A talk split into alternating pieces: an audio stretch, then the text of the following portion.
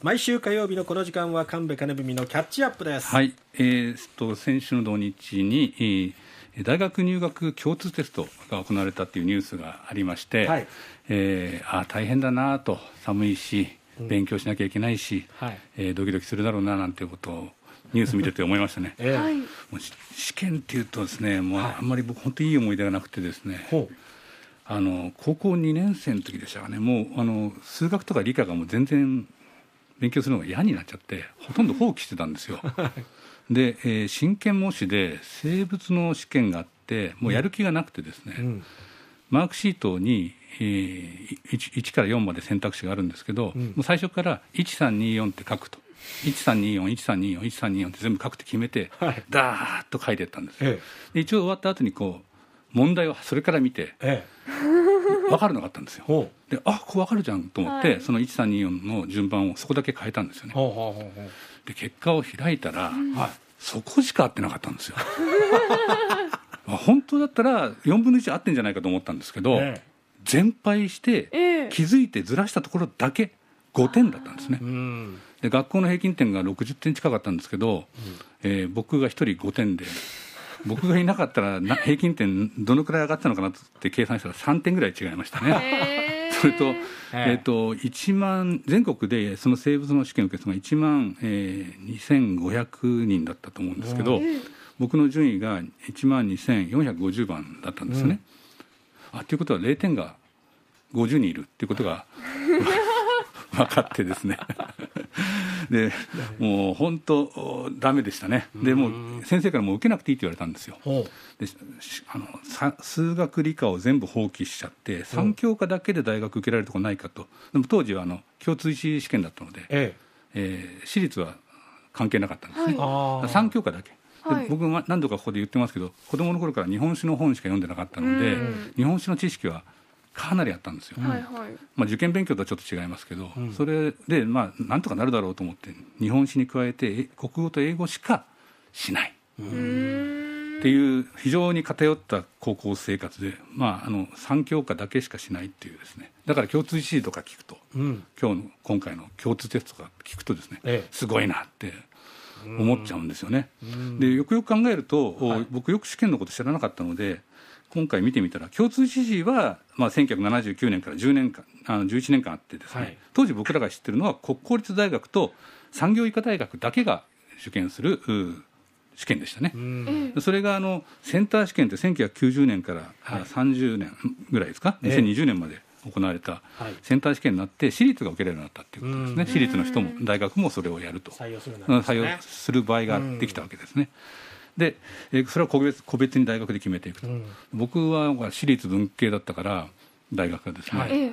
えー私立もセンター試験かなんてそれだけでもうちょっとビビっちゃうみたいなそういう印象でしたでその後共通テストに変わったのは何でだったのかなというふうなのをちょっと調べたら、うん。高校と大学の接続改革の一つだというふうに河合塾さんの解説があったんですね、はい。えーまあ、大学に出て役に立っていく勉強が本当にできてるのかそういうこともあって高校と大学大学教育それをつなぐ大学入試を三位一体で改革しようとして始まったんだと。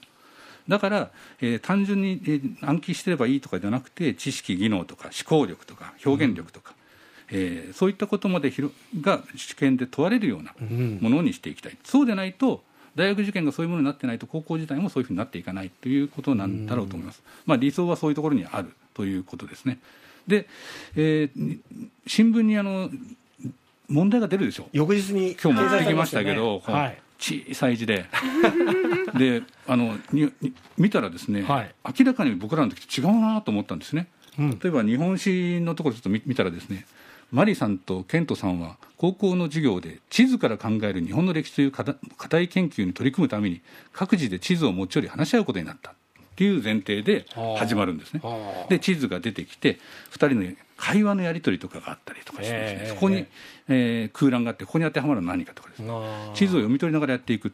あこんなのなかったなと思ったんですよね。単なる暗記詰め込み方による勉強じゃちょっじゃない。と追いつかない部分がありますよね。で僕大学出てから日本史の本しか読んできてないみたいなところもあったんで、試しにやってみるかと。おお。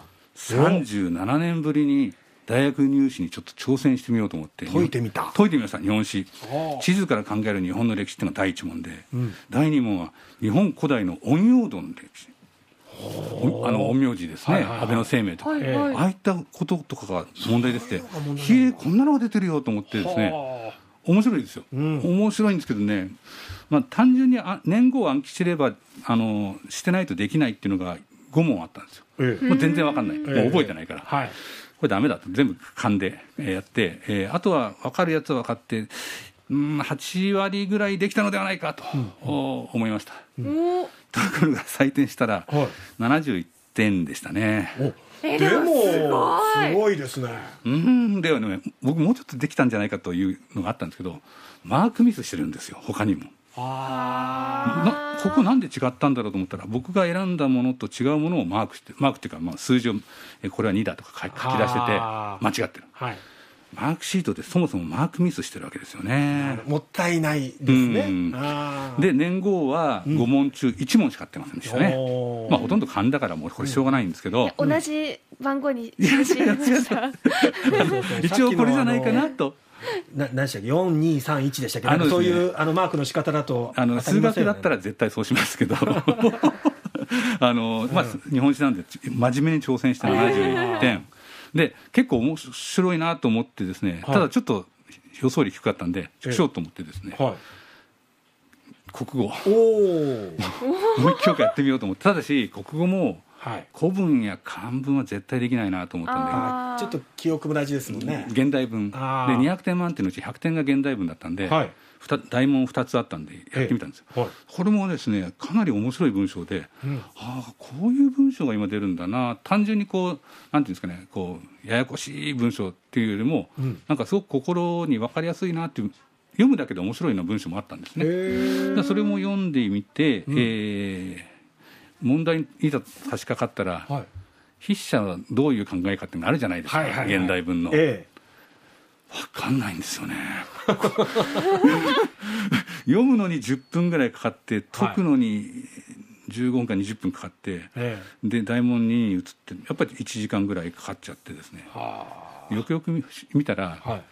国語は古文漢文ああ合わせてですね、ええ。ーと1時間、えー20分だったんですね。はい。で僕はあの古文漢文やりませんから、え現代文だけで1時間使って、残り20分で古文漢文やったらどうなったかっていうことはあるんですけど、え でも分かんないなりにちょっとやってみたんですけど、うん。現代文僕も記者ですからい。文章を書く仕事なので、えうんなんとかなるんじゃないかなと思ったんですけど結構できたんですよ。できたんだけど採点するときにこ日本史と一緒かなとダメかなと思ったんですけど、うん。20問中間違えたのは2問だけで86点だったんですすごい、ねすごい。ちょっと僕これ後輩の記者にはね自慢できるかもしれないなと思いましたがうん。やっぱりあの筆者がどう考えていたかっていうところでこっちなんだってうん分かんないなってまあ2つ間違えましたね。うん。でそれで喜んでたらあの妻がはい「あなた得意な科目しかしないんでしょ」と「英語やってよ」って言うんですよ。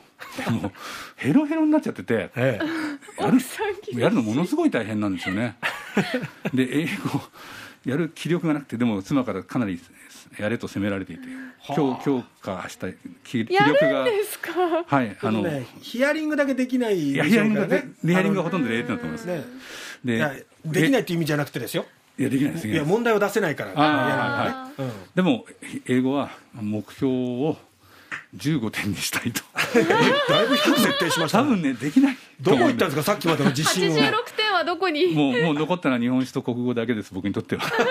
あの受験生皆さん本当大変だと思いますけど頑張ってください。本当そうですね、はい。まだまだこの後二次試験などもありますしね、はい。頑張ってください、もうもうやりません本当に。今年だけです。はい。えー、神戸金文の解いてみたでした。キャッチアップでした